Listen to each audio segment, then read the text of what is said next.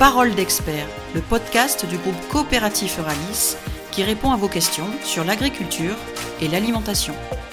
Aujourd'hui, je reçois Corinne Lallier, responsable juridique de chez Euralis. Euh, bonjour Corinne, est-ce que déjà tu peux m'expliquer à quoi correspond ton métier? Oui, bonjour Olivier. Donc, euh, je suis responsable juridique euh, corporate euh, au sein de Ralis. Donc, mon métier consiste à gérer un ensemble de portefeuilles de sociétés du groupe Ralis qui se constitue d'environ 90 sociétés, à la fois en France et à l'international. Donc le plus gros du métier, ça consiste à suivre la vie quotidienne de, ces sociétés, organiser les décisions qui doivent être prises au sein des conseils d'administration différents organes de gouvernance, euh, également euh, réaliser l'approbation des comptes euh, et toutes les modifications qui peuvent toucher à la vie de la société. Donc on intervient également sur toutes les opérations de restructuration quand c'est nécessaire. Euh, on accompagne les euh, projets également euh, de croissance externe et décroissance quand y a, on doit se séparer de certaines activités qui sont plus stratégiques pour le groupe. Et ensuite, j'ai aussi un aspect qui concerne la cession des actifs dits non stratégiques. Donc ça, c'est une partie plus immobilière. Quand on s'est désengagé de certaines activités ou certains sites, ben, il faut trouver un acquéreur et pas laisser des friches industrielles, tout simplement là, on sort un peu plus du périmètre purement juridique et euh, ça va de la recherche d'acquéreur à la formalisation euh, de l'acte euh, ensuite. Ce que j'apprécie, c'est trouver une solution adaptée pour accompagner les, projets de l'entreprise. Premier point, c'est vraiment trouver la solution. Quand on est juriste, on voit tout de suite qu'on a plusieurs options et c'est trouver la solution qui colle avec le projet d'entreprise. Et le deuxième point qui me plaît énormément, c'est la diversité en fait des personnes avec lesquels on est amené à travailler. Euh, on a la chance, en fait, dans ce métier-là, d'être en contact à la fois avec toutes les fonctions support, euh, la finance, la fiscalité, la comptabilité, la RH, et l'informatique également, euh, mais aussi avec euh, tous les opérationnels. Euh, et des métiers vraiment très très divers. Ça, c'est lié aussi à l'activité du groupe Euralis, hein, qui est organisé autour de différents pôles d'activité qui permettent de rencontrer ben, vraiment des, métiers complètement différents. et c'est très enrichissant d'échanger là-dessus et de comprendre ce que chacun fait. Oui, justement, quelles sont les qualités pour exercer ce, ce métier? Les qualités principales, pour moi, c'est la curiosité avant tout. Euh, c'est toujours se poser des questions. Rien n'est acquis. Hein. C'est pas parce qu'on connaît parfaitement le droit qu'on va être un bon juriste. Je pense que c'est pas une qualité première. C'est avant tout se poser des questions. Pourquoi, quand je rédige un contrat, je mets telle ou telle clause? Il n'y a pas de clause type, il n'y a pas de contrat type. Pourquoi? Quand j'ai un opérationnel qui vient me voir, euh, toujours lui poser des questions si pourquoi il veut monter son projet de telle façon, comment il veut y arriver, avec qui, avec des partenaires extérieurs ou pas? Donc vraiment être très curieux et toujours pousser plus loin la réflexion. Ensuite, la deuxième qualité importante pour moi, c'est euh, être imaginatif, euh, c'est-à-dire toujours penser à qu'est-ce qui pourrait se passer et ne pas s'arrêter au schéma qu'on connaît déjà, en fait, parce que des fois, ils ne sont pas adaptés.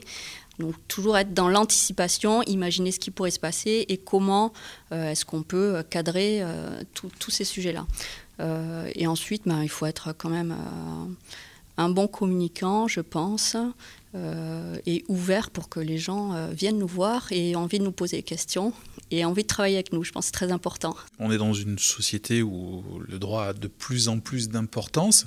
Est-ce que justement cette évolution, déjà tu la ressens et comment on s'y adapte? Le droit est en constante évolution. Euh, quand j'ai commencé mes études de droit, euh, il y avait un certain nombre de normes qui existaient, qui ont disparu maintenant. Il y a aussi une évolution de la société qui fait qu'il y a de plus en plus de sujets qui sont normés.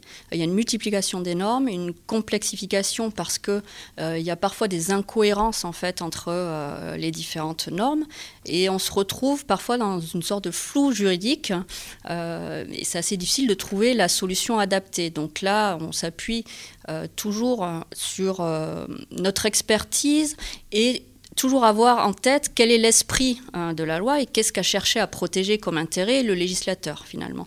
Donc ça c'est euh, une première difficulté, la multiplication euh, des normes.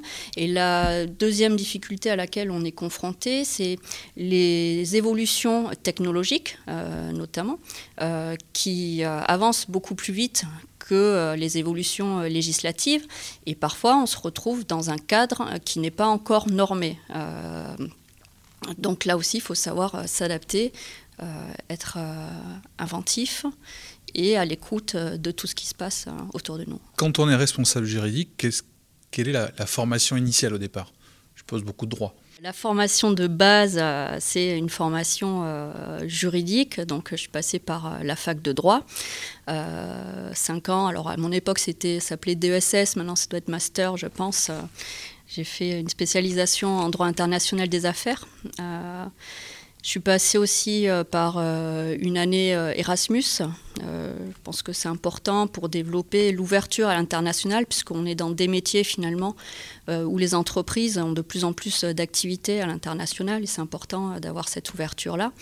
Et ensuite, euh, j'ai complété ma formation par une année en école de commerce euh, pour sortir euh, du pur juridique et avoir une vision un peu à 360 degrés de, l'entreprise. L'objectif de, de, cette formation, c'est d'avoir une bonne vision de tous les métiers et de pouvoir être opérationnel très rapidement au sein d'une entreprise. Quel a été ton parcours professionnel j'ai commencé euh, mes premières années, je les ai euh, passées euh, dans, l'aéronautique. Hein. Donc juriste, j'étais juriste en droit des contrats. Et après, j'ai eu une opportunité chez Euralis. Moi, j'ai commencé chez Euralis en 2007 donc ça fait un certain temps maintenant.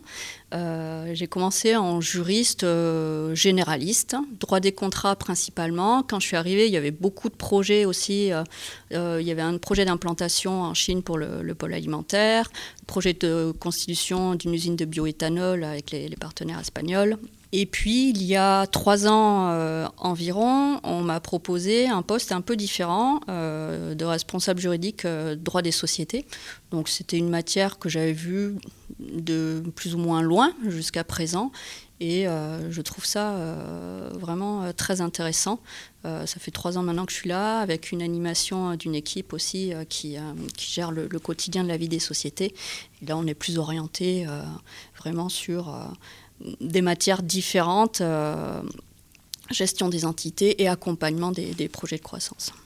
Avant de terminer cet entretien, quel conseil tu pourrais donner à un, ou une jeune étudiante euh, de droit euh, qui serait intéressée pour faire une carrière dans une, entreprise?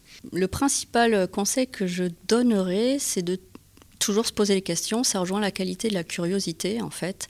Euh, pas rester enfermé dans un carcan juridique. Je pense qu'un bon juriste, c'est quelqu'un d'ouvert avant tout et qui comprend les enjeux des autres métiers. Donc euh, il faut avoir une bonne compréhension de la finance, de la fiscalité et de la stratégie de l'entreprise surtout. Où est-ce qu'on veut aller et comment je peux accompagner efficacement cette stratégie-là. Merci Corinne. Merci de votre fidélité. Vous pouvez nous réécouter ou écouter d'autres épisodes sur toutes les bonnes plateformes de podcast, notamment Spotify, Apple Podcast et Google Podcast.